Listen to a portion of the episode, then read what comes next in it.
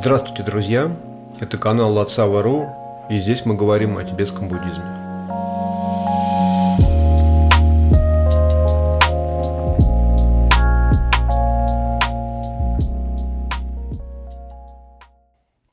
Сегодня я хотел бы поговорить о так называемых четырех безмерных качествах. Что такое четыре безмерных качества? Четыре безмерных качества, я их сразу назову, чтобы было понятно, о чем идет речь. Это безмерная равностность, безмерная любящая доброта, без, безмерное сострадание и безмерное сорадование. Качествами их называют для простоты перевода на русский язык, ну или на английский, потому что само тибетское слово звучит как э, цемепа ши. Ши это 4, цемепа это то, что нельзя измерить. То есть про качество в изначальном термине тут э, ничего не сказано. Но поскольку перевод 4, не, 4 безмерных, хотя я видел в текстах, как ну, переводчики не употребляют дополнительное вот это слово качество, а просто пишут 4 безмерных. Что это такое? Это те качества, которые позволяют нам перейти с э, колесницы личного освобождения на великую колесницу, колесницу Махаяна. То есть это как раз те качества, которые являются ключевым аспектом для такого перехода. Что это значит? Когда мы э, практикуем э, путь медитации на уровне колесниц личного освобождения, мы выполняем определенные практики. Ну, во-первых, это дисциплина, да, мы поддерживаем дисциплинарные обеты. И во-вторых, это медитация на пустотности. Медитация на пустотности, она присутствует на всех колесницах буддийского учения. Собственно, эта медитация отличает его от всех остальных учений. То есть медитация на пустотности, на а, пустотности собственного я, то есть отсутствие реального независимого существования собственного я, то есть личности, которой мы себя воспринимаем, и отсутствие реального независимого существования у всех внешних феноменов.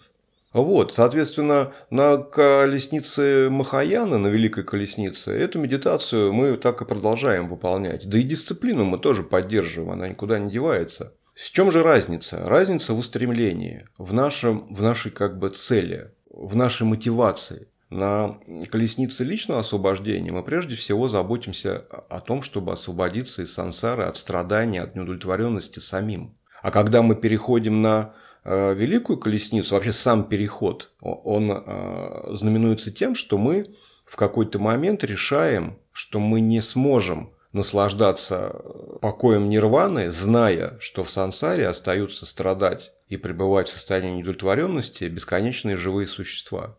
Как нам к такому пониманию прийти? Оно само собой не рождается, то есть оно не может появиться без медитации. То есть для того, чтобы это осознать, нужно поразмышлять об определенных э, вещах. Да? Так эти качества и нарабатываются. По большому счету, эти четыре безмерных – обозначают э, медитацию, когда мы принимаем в качестве объекта внимания других живых существ.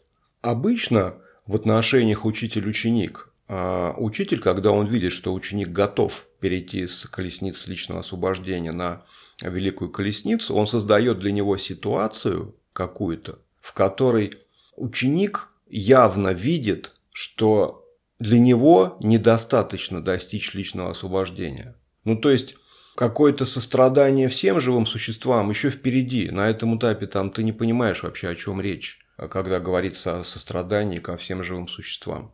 Учитель создает какую-то очень простую ситуацию, и она может грубо говоря, в какой-то момент, когда вы мечтаете о том, вот как вам будет хорошо в нирване, там хотел сказать в раю, с точки зрения состояния умиротворенности и покоя, можно, наверное, сравнивать рай с нирваной, но в целом это не очень корректно. Ну, сейчас я не буду в это углубляться. Смысл в чем? Как вы сможете э, пребывать в состоянии умиротворенности, покоя и радости, зная, что ваши близкие люди, вот пускай даже не все живые существа, а там родители, мама, папа, дети ваши, там, друзья, они все остаются страдать в сансаре. Ну, то есть, как это совместимо между собой, что вы вот находитесь в покое, а они там. Ну, то есть, да, если логически подумать, в принципе, это взаимоисключающая ситуация. Там, да, вы не сможете наслаждаться покоем нирваны, зная, что ваши дети там, не знаю, больны, что они всю жизнь там мучаются и умрут несчастными людьми. Как наслаждаться? Наслаждаться невозможно. И в этот момент, когда ты понимаешь, что даже вот просто идея о том, что близких, то, что близкие останутся в сансаре, она уже для тебя неприемлема, что ты, ну, соответственно, хотел бы их э, взять с собой туда, в нирвану, в это состояние покоя, где вам всем будет хорошо и, спокойно, и, вы будете наслаждаться реальностью, а не страдать из-за нее. Вот, когда такое происходит, и учитель видит, что вы готовы, как бы, да, что вас настолько сильно переполняет вот это ощущение а, сострадания к своим близким, что вот вы без них не хотите достигать освобождения, тогда как бы он вам и дает вот этот метод а, медитации на четыре безмерных качества. Сейчас я ну, как бы постараюсь их а, вкратце объяснить, чтобы тоже не растягивать. Ну, это достаточно популярная тема э, для книг и текстов э, традиционных. Очень легко найти наставления подробные и конкретные в любом ламриме любой традиции. В том числе и в произведении Патрула Ринпочи слова моего всеблагого учителя. Там подробно описана эта медитация. Если у вас есть желание как бы ее делать, вы можете всегда пойти почитать книгу, там подробно описано, как что представлять. Хотя тут опять же момент такой – что в тибетских текстах, я уж про индийские молчу, приводятся примеры, которые не очень хороши для, возможно, для нас, да, для современных людей, э, учитывая ну, что ситуация там, да, и менталитет меняется, и культурный какой-то э, слой совершенно другой. И многие примеры, они, ну, насколько по моему личному опыту, по разговорам с другими практикующими на ретритах, они не, за, ну, как бы не заходят, не работают для людей. Например, когда речь идет о сострадании и о любящей доброте, обычно тибетцы, поскольку у них клановая система, и они там действительно родители, для них как бы ну, очень важный момент. Они любят родителей, потому что родители, они понимают все, что они выжили только благодаря тому, что за ними родители ухаживали. И поэтому для них любовь и сострадание к родителям – это святое, да, почитание родителей. В нашей современной реальности, к сожалению, там ювенальная юстиция, там, не знаю, там городское плотное поселение, то, что семьи вынуждены ютиться в маленьких квартирах, ну так или иначе получилось в результате так, что большинство современных людей воспринимают родители как там даже книги выходят, да, там токсичные родители, токсичные отношения с родителями, родитель-тиран. Куча вот этих всех исследований постепенно подвела к тому, что это, к сожалению, данность. Мы своих родителей вот так не воспринимаем, как тибетцы. И у нас к ним больше претензий обычно, ну, особенно в определенном, на определенном этапе жизни – Особенно до того момента, как у нас у самих дети появляются. Когда у тебя уже есть ребенок, когда ты сам родитель, ты родителей лучше начинаешь понимать. Пока детей нет, ну, то есть очень легко, если ты еще тем более увлекаешься психологией, читаешь постоянно какие-то книги и исследования, очень легко прийти в какой-то момент к выводу, что у тебя были токсичные родители. Тогда, конечно, использовать их в качестве объекта для медитации не очень подходит. Я видел слышал, вернее так, ну и видел, когда вот была пандемия, я очень много смотрел всяких лекций, ну, как и все это делали. И э, там мне очень понравилась, есть такая американская женщина-учитель, Лама Лена, я ее называю. Вообще она Лама Лина, но она выглядит как такая русская бабушка, и поэтому я не могу. Я называю ее Лама Лена и воспринимаю ее как Ламу Лена. Она говорит на очень хорошем, чистом английском языке, очень понятном, специально, видимо, это делает. Так вот, она советовала тоже как бы, да, делая акцент на том, что не у всех западных практикующих получится э, принять в качестве объекта медитации родителей, и делать просто. Все любят котиков, она говорит. И вы представьте себе, что вы маленького котенка прислонили, как бы взяли в руки и прислонили к сердцу, и вот он мурлычет, и как бы, да, там, ну, как котята делают, мурлычет, вы это и слышите, и чувствуете этот тембр, как бы, да, вот своим телом. И в этот момент у вас появляется вот это ощущение, да, теплое – это и есть сострадание, собственно, да, там и любящая доброта, и, и сорадование, там все как бы вместе. И опять же, вы можете принимать э, в качестве объекта любые объекты, которые действительно вас трогают. Не обязательно это должны быть родители. Ситуация меняется, мы не должны букву к букве следовать да, тибетским вот этим методом. Мы должны взять суть метода, но использовать наши реалии, какие они есть сейчас. Так вот, четыре, соответственно, аспекта медитации. Во-первых, что значит безмерное? Потому что ну, на примере безмерной равностности очень легко объяснить сразу, что такое, что подразумевается под безмерностью. Безмерность означает, что мы испытываем вот эти э, эмоциональные состояния, вот эти вот там э, аспекты нашего восприятия реальности, вот эти вот любящая доброта, сострадание и сорадование не по отношению к конкретным объектам, по отношению к нашим близким людям, там, друзьям, кому легко испытывать подобные эмоции. Мы испытываем их ко всем живым существам. То есть наше отношение не является объектным, то есть оно просто есть. Мы его как бы тренируем, и оно есть, оно как бы внутри нас находится, и оно направлено на всех живых существ, а не только на отдельных. В этом смысл э, термина безмерность. Мы не или неограниченность. Тогда же, может быть, э, лучше сказать, ничем не ограниченная э, любящая доброта. То есть мы не сосредотачиваемся на отдельной группе людей. Наша любящая доброта, сострадание и сорадование распространяются на всех без исключения. Хороший пример обычно приводится в таких ситуациях, это как солнце. Солнце не, оно не светит на что-то одно конкретное, на конкретную планету или на конкретную там, гору на этой планете или конкретный лес. Солнце просто светит, оно распространяет лучи во все стороны. Это его э, основная природа, основная функциональность. Солнца – это светить, там, да, распространять свет и тепло. И оно не выбирает, в каком направлении светить, оно светит во всех направлениях. Вот то же самое.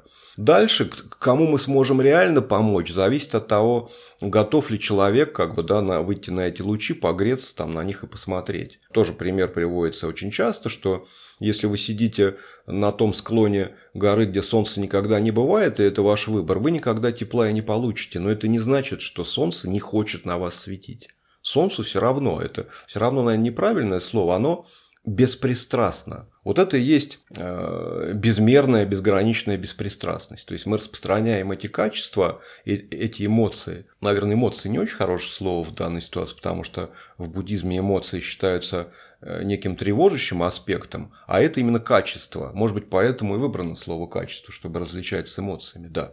Это качество, которое мы распространяем на всех живых существ без исключения. Поэтому оно безмерное. В этом смысл безмерной равностности. Дальше безмерная любящая доброта. Еще ее переводят как любовь. Переводчики не любят слово любовь, потому что многие начинают путать эту любовь как качество с эмоцией, именно с любовью привязанностью, с чувственной любовью, когда мы влюбляемся, да, там, в мужчину или женщину, или там даже, я не знаю, у людей странные бывают идеи, кто во что влюбляется. Но смысл в том, что эта любовь, она не связана со, с привязанностью, да, со страстным желанием. Это любящая доброта, это любовь. Просто пожелание другим живым существам ощущать радость и счастье. Ну, то есть это очень просто. Ничто не требуется от тебя ничего очень сложного. Ты просто думаешь в целом, что как хорошо было бы, если бы все живые существа, ну даже пускай люди, мы можем начать с малого, и потом распространить там на всех живых существ. Пускай люди, все, каждый человек без исключения будет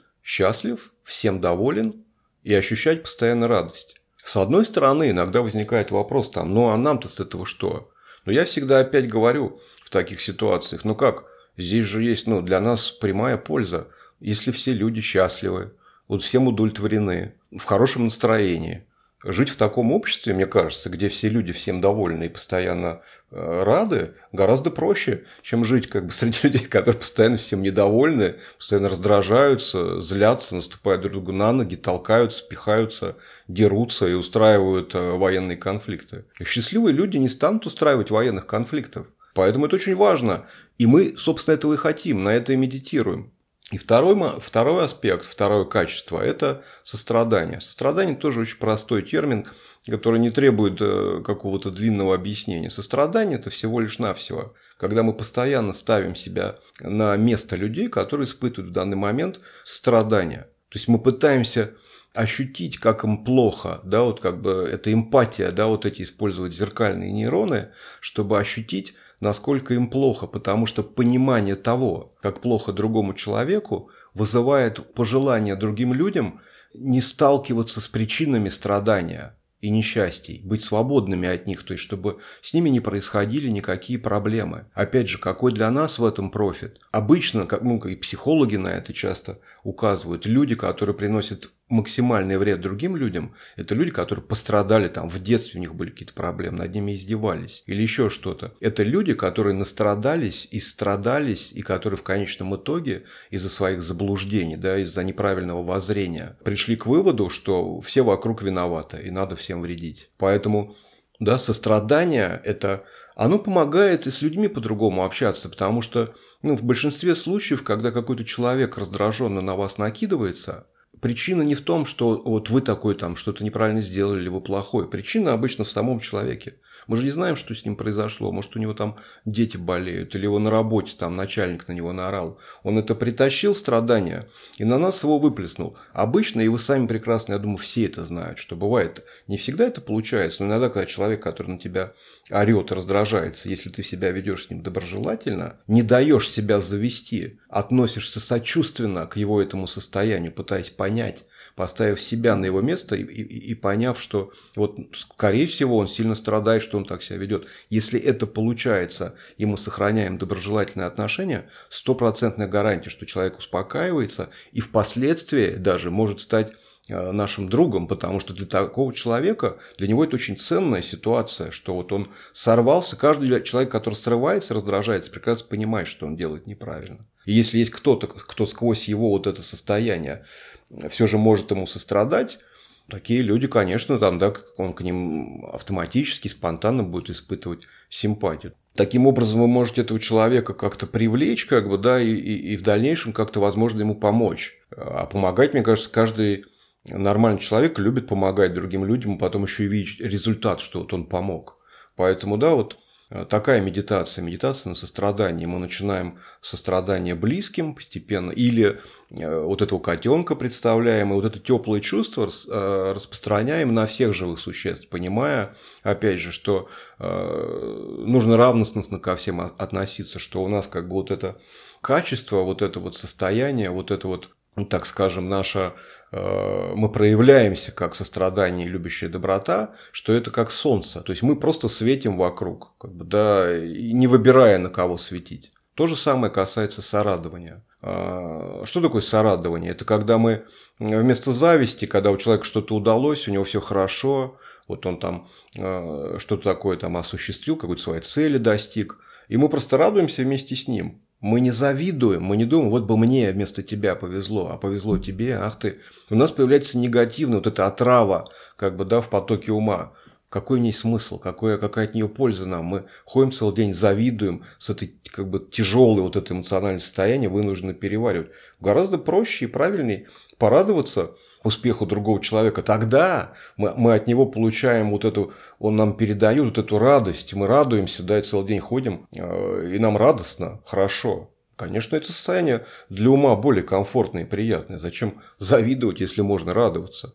Тут очень хорошие, опять же, очень много тибетских и индийских традиционных примеров, я их не перечисляю. Вы в текстах, вот даже которые я упомянул, можете все найти. Я привожу примеры, которые ну, больше понятны современному человеку. Ну, то есть, это вот как, например, представьте себе, вот посмотрите на какие-нибудь соревнования, особенно личные, не командные, да и в командных это часто бывает, но лично, например, гимнасты какие-нибудь там, да, да кто угодно. Вот когда побеждает спортсмен, как радуется тренер, да, там первое место, вот он выиграл, или лыжник первый как бы, да, пришел, и вот выбегает тренер, они начинают обниматься там, а на какой-нибудь Формуле 1 вся команда там, да, начинает скакать там, да, и, и радоваться, и вот они считают, что они победили, хотя доехал не этот человек там, да, до финиша, и все внимание все равно будет на другого, его на пьедестал поставит гонщика, не всю команду, но радуется вся команда. Это так работает, да, то есть ты получаешь позитивные ощущения вместо негативных, вместо того, чтобы завидовать, ты сорадуешься.